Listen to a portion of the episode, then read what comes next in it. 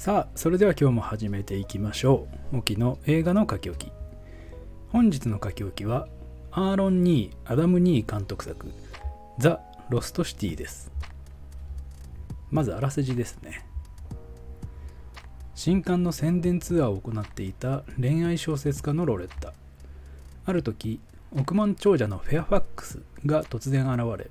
謎の南の島に連れ去られてしまう。彼はロレッタの小説を読んで伝説の古代都市ロストシティの場所を知っていると確信したのだった。彼女の救出に真っ先に現れたのは作品の主人公を演じている少しうざめのモデルアラン。性格がまるっきり正反対の2人は衝突を繰り返しながらも力を合わせて南の島からの脱出を試みるのだが大自然の脅威を前にハプニングの連続。果たして2人は無事に本土に帰ることができるのか？フェアファックスが目指したロストシティとは何なのか？という物語。出演キャストにはサンドラ・ブロックチャニング・テイタムダニエル・ラドクリフダバイン・ジョイ・ランドルフそしてブラッド・ピットとなっております。ちょっととある事情で邦画を受け付けない体になってしまいまして何週間かぶりにですね新作の洋画を見に行くことができました。映画自体はちょっとあのまあね正直そこまで別にどうってことなかったんですけどやっぱり映画はね外国人の方が映えますよね。本当に羨ましい限りです。ということで早速感想の方に入りたいんですがなんかこう飛び抜けて面白いとか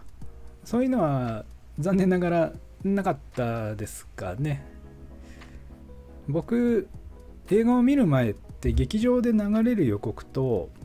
映画館のホームページのあらすじを少し読むぐらいであんまり情報を入れない状態で見たい派なんですよね。まあその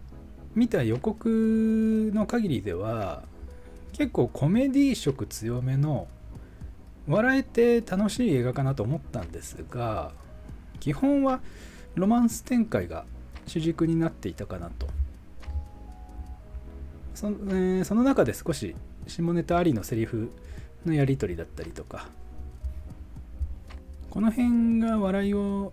こう届けるような楽しませる起点になってましたかね。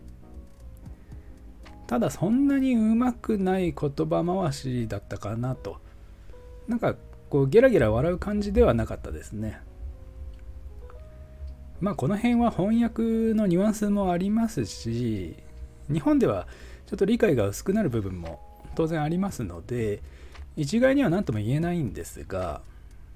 僕の映画で培ったヘボい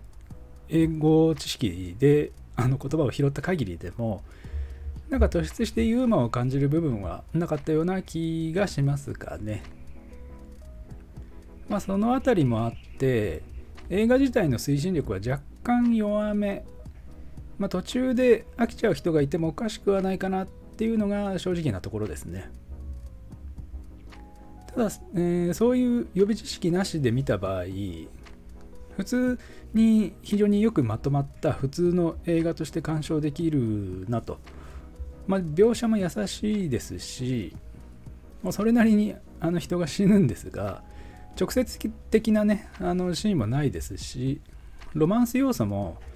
全然イチャコラしないので、まあ、金曜ロードショーとか、地上波でもそうですし、まあ、若干下ネタありますけど、その辺はまあご愛嬌、訳し方の問題なので、まあ、ご家族揃って安心して見ることができる一作ですね。でも映像はあんまり綺麗じゃなかったかなと。僕のホーム映画館のね、環境もあったかもしれないですけど、なんかあんまり鮮明じゃなかったような気がするんですよね。暗いシーンも多かったですし、ジャングルが舞台だったので、その辺はちょっともったいなかったかなと。おそらく多くの場面で合成、まあコロナ禍の撮影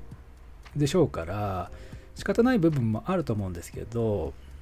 まあ、背景の CG 処理は少し甘いシーンも多かったように思います。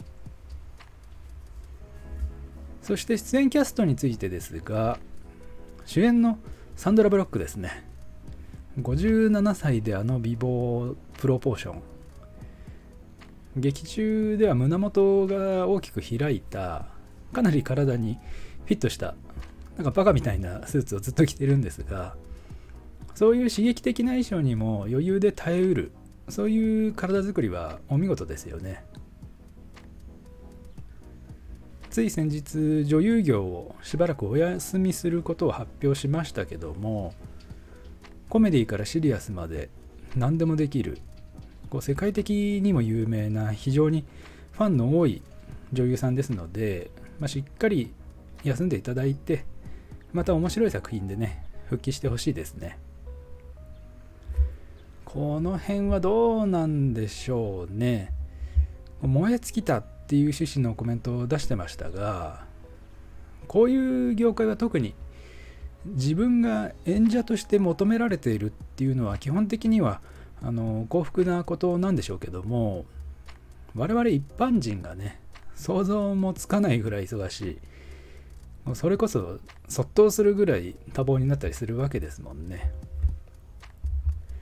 まあサンドラブロックぐらい上り詰めたこう地位を確立している人はある程度仕事をセーブしてもいいと思いますけどねそういう調整をするのがマネジメントだと思うんですが、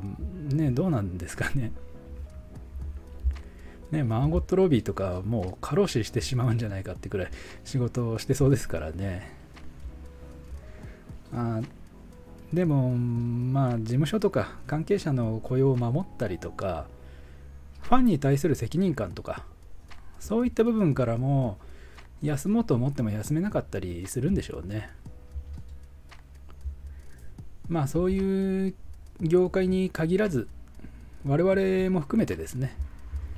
休息っていうのはやっぱり何より大事ですからうまく時間をね組み立てて賢く体を休めていきましょう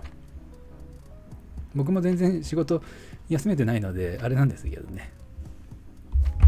えー、また話が脱線してしまいましたがキャストの話に戻しまして次はチャニング・テイタムですね。ここ最近は主演級の扱いでの映画出演から少し遠ざかっていたように記憶してますが、ま相変わらず男から見てもこの見惚れるような肉体美で本作もあのサービスカットがありましたしまあチャニング・テイタムはねあのバックボーンからもあの大抵何かしら脱がされるんで少しあのかわいそうでもあるんですがやっぱりコメディが向いてるというかね